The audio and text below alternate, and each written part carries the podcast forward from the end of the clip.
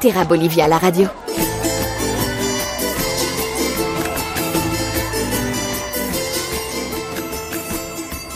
Bonjour et bienvenue dans cette nouvelle édition de Terra Bolivia, la radio émission consacrée à la Bolivie. Nous sommes aujourd'hui avec euh, Loïc Gernot, concepteur de voyage chez Terra Bolivia. Bonjour Loïc.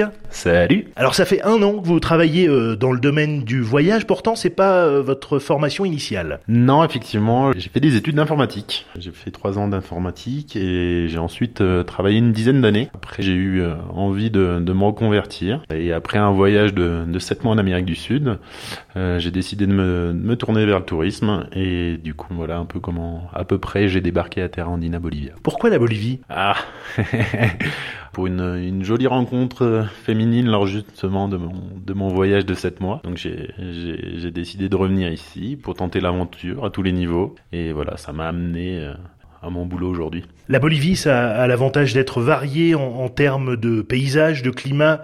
Euh, c'est quoi, vous, votre coin préféré de Bolivie? Coin préféré, euh, il y en a plein. Tellement de paysages différents, en fait, dans ce pays, euh, pour avoir parcouru quasiment toute l'Amérique du Sud. C'est vraiment le pays qui offre le plus de variété. Et, donc, forcément, en, en, tant que grenoblois d'origine, la montagne, ça me touche. Donc ici à La Paz, avec notamment la Cordillère Royale, à quelques heures, et eh bien, on a on a un super euh, terrain de jeu pour, euh, pour, pour faire du trek, des randonnées. Donc forcément, voilà, ça me plaît. Et puis il y a le côté bah, qu'on n'a pas en Europe, c'est le côté un peu exotique, c'est l'Amazonie. Donc, euh, donc ça, c'est une expérience assez incroyable. on ne pense pas à l'Amazonie en Bolivie, généralement on pense plus au Brésil ou alors à l'Équateur, à la Colombie, mais on a bien euh, l'Amazonie en Bolivie et, euh, et, ça vaut vraiment le coup d'aller faire un petit tour.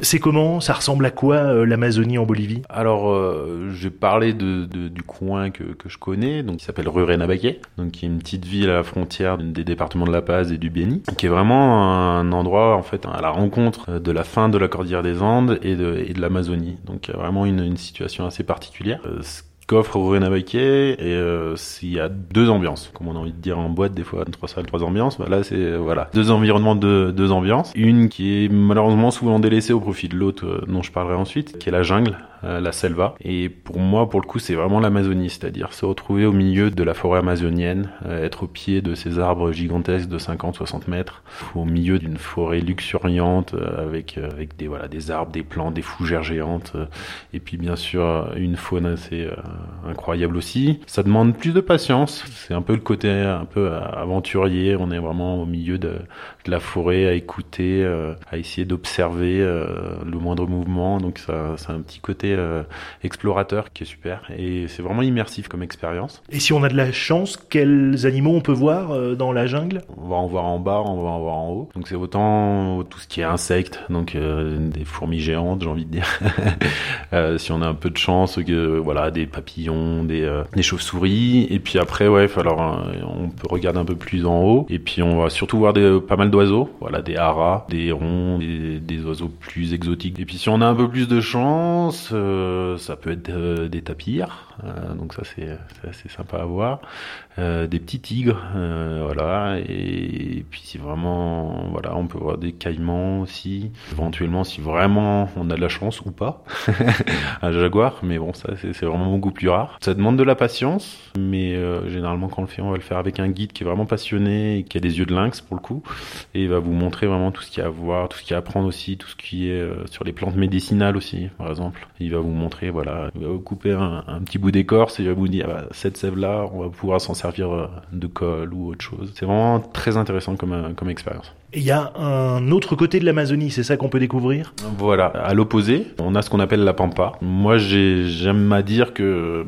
euh, c'est un petit côté un peu savane africaine. c'est un peu un mix de la pampa argentine et de voilà de la savane africaine. Donc là, on oublie complètement les montagnes. On est vraiment dans le bassin amazonien. On est sur des étendues plus sauvages. Il y a beaucoup moins de, de végétation. Euh, voilà, on a des super couchers de soleil avec euh, le, le soleil qui se transforme vraiment en boule de feu et c'est assez magnifique sur la pampa. Et là, on est dans une ambiance différente. On va être plus sur de la faune, moins de flore, mais plus sur l'observation de faune. Et là, pour le coup, c'est vraiment un vrai spectacle parce qu'on va aller donc à deux heures de René-Baquet en, en, transport et on va prendre une, petite barque, un petit un petit bateau sur le Rio, la rivière Yakuma qu'on appelle, et on va passer euh, quelques heures sur ce Rio et là on vraiment s'installe dans la barque et c'est le spectacle. C'est tous les deux mètres on va voir quelque chose. Donc là on va vraiment prendre plein les yeux et vous allez voir des caïmans, vous allez voir des, des tortues, vous allez voir des dauphins roses, vous allez voir plein de sortes d'oiseaux, vous allez voir des caïmans, des alligators,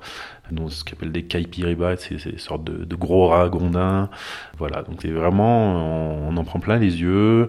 On va faire des petites balades de nuit aussi, donc on va, on va voir les, les yeux des caïmans dans la nuit, c'est assez, c'est assez sympa. C'est un peu à l'opposé, c'est tout aussi intéressant mais une ambiance différente. Est-ce que c'est accessible à tout le monde ou est-ce qu'il faut être un, un vrai aventurier pour euh, aller dans l'Amazonie? Non, honnêtement, euh, sur cette partie-là, on est vraiment quand même sur un... Le tourisme, s'est assez bien développé sur Renabaquet ces dernières années, donc on est vraiment sur des tours assez accessibles à tout, euh, tous les tranches d'âge. Après, si on, il y a vraiment des aventuriers, il me semble qu'il y a certains tours où on peut partir juste avec une hachette et un guide et partir quelques jours dans la, dans la jungle en mode pour le coup vraiment aventurier. Mais sinon, non, c'est vraiment euh, accessible à tout le monde.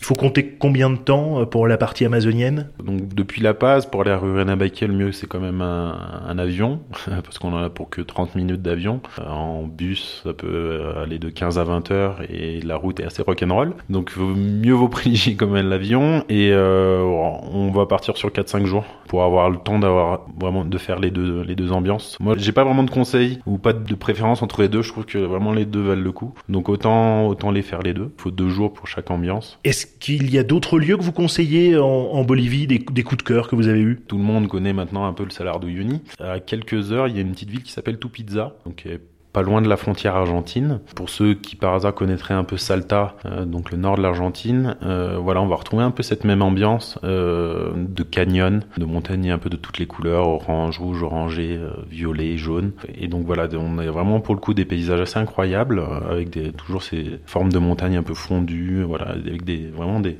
des strates de couleurs. Et en plus, le petit kiff dans, ce, dans cette région, c'est de se faire une petite randonnée à cheval. Généralement, le tour opérateur va vous donner un petit, un, un petit chapeau de et puis c'est parti pour 3, 5, 7 heures de, de balade de cheval au milieu des canyons et pour le coup on est vraiment dans une ambiance Far West, l'immersion est garantie. tout ça fait rêver. Euh, dernier conseil, vous étiez informaticien, aujourd'hui concepteur voyage, ça doit faire ça, pour le coup rêver euh, pas mal de monde, de changer de vie, quel conseil on pourrait donner? Faut pas hésiter à sortir de sa zone de confort, faut se dire que, que tout est possible dans la vie. Je pense qu'on est, aujourd'hui en tout cas les mœurs sont évoluées et je pense qu'on n'est pas fait pour faire le même métier toute notre vie. Euh, et je conseille vraiment à tous les gens qui un jour euh, commencent à vraiment avoir envie de, changement, marre de leur boulot actuel, de ne pas hésiter à faire une pause, à prendre du recul, à faire un bilan de compétences, pourquoi pas. Vraiment prendre le temps pour euh, s'orienter vers un, travail qui va plus leur plaire et qui va plus correspondre à leurs envies. Donc euh, il faut se jeter à l'eau. Merci beaucoup Loïc, à bientôt. Merci Arnaud. Et pour tous ceux qui euh, souhaitent découvrir l'Amazonie bolivienne et d'autres endroits